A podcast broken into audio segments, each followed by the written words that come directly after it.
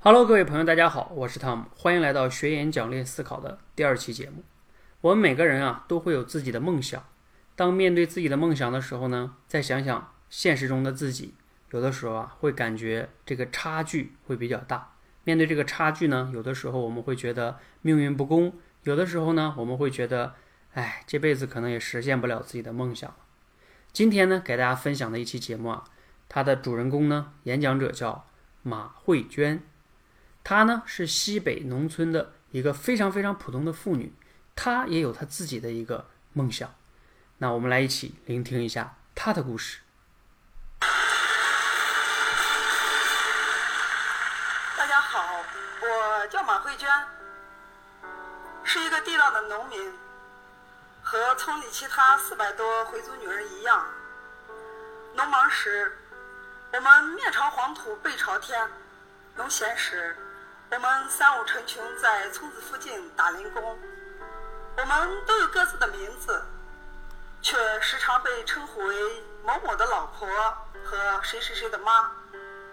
除过和我一起干活的这些搭档，我还有另外一个好搭档，那就是我的手机。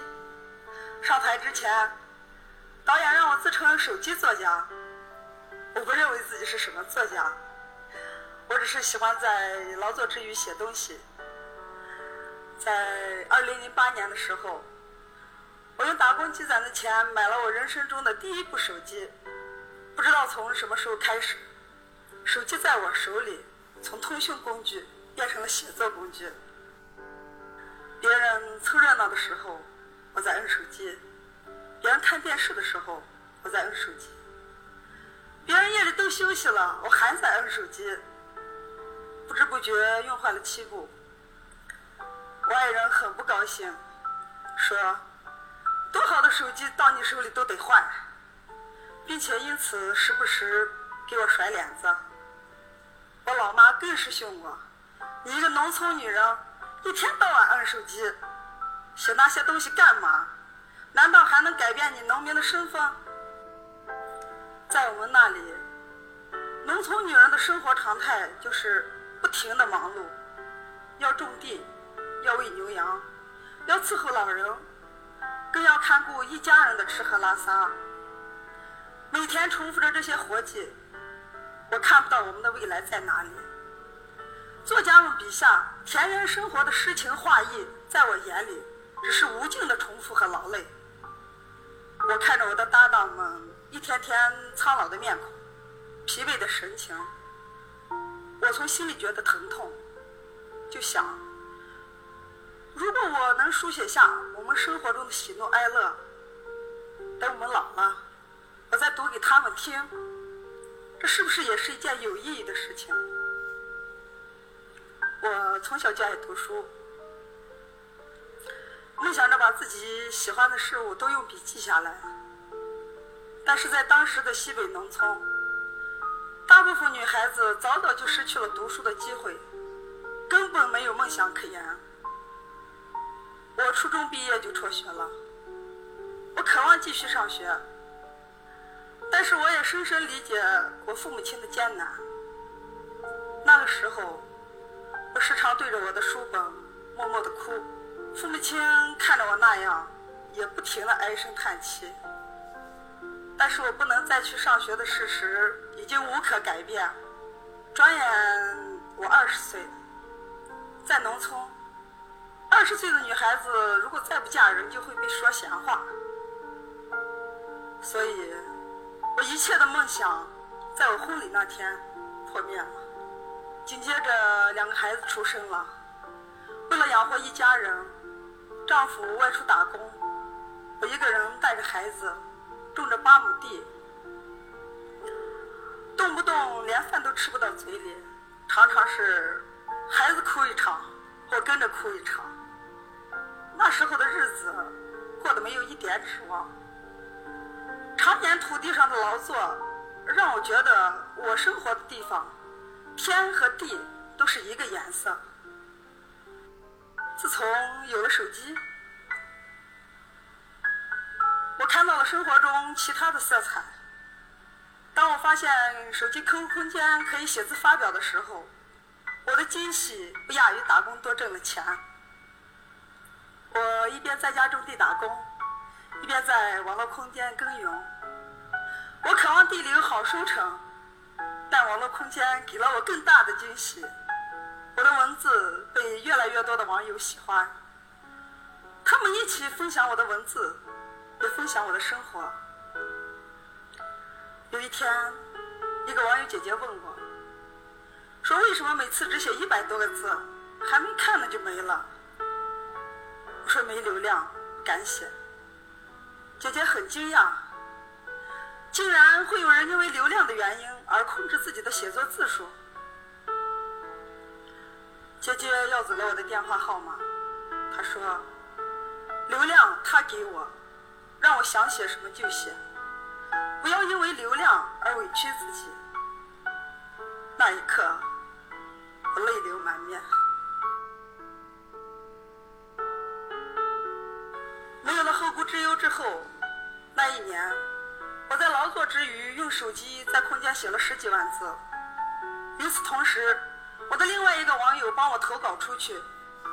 二零一四年年底，我的四篇小文章第一次变成千字，发表在了黄河文学上。编辑部寄来了九百三十块钱稿费。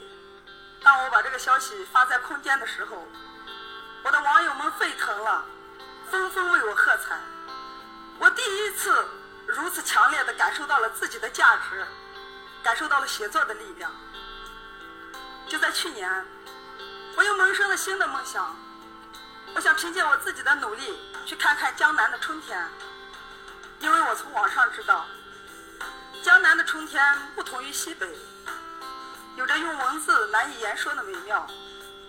我想去看看鼓励帮助过我的网友们，因为没有他们。就没有我的文字。我叫马慧娟，这是我的故事。虽然此刻我依然得为生活去奔波，但我还会坚持写下去。写过去，写现在，写未来。谢谢大家。好，那我们一起听完了他的演讲，你有哪些感触、收获和启发呢？那还是给大家留两个思考题哈。第一个是。从刚才马慧娟的演讲中，你有发现她哪些演讲技巧了吗？第二，她这个演讲结束给你哪些思考和启发呢？还是老规矩，你暂停一下，好好的思考一下，然后呢再听我的分享。好，我接下来呢说一下我的分享哈。我觉得呢，他这里边哈，坦诚的讲没有太多技巧，不过呢可以说一点哈。这个技巧也是很多演讲者呢经常会用到的，就是运用连续的排比。你看哈，他在这里边有讲，别人凑热闹的时候我在按手机，别人看电视的时候我在按手机，别人夜里都休息了，我还在摁手机，不知不觉用坏了七步。这个呢，连续用了三个排比，可以强化那种他在摁手机的时候那种鲜明的对比。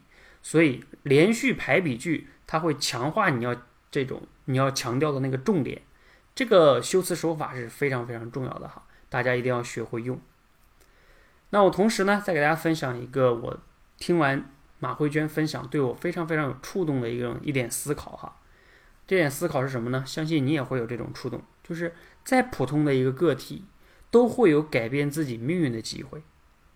想一想马慧娟她的这种限制是多么多么的多。自己还要照顾老人、照顾家庭、照顾孩子，而且自己也没有那么多的文化，甚至哈，最让人啊有触动的是，他手机连流量他都不舍得花。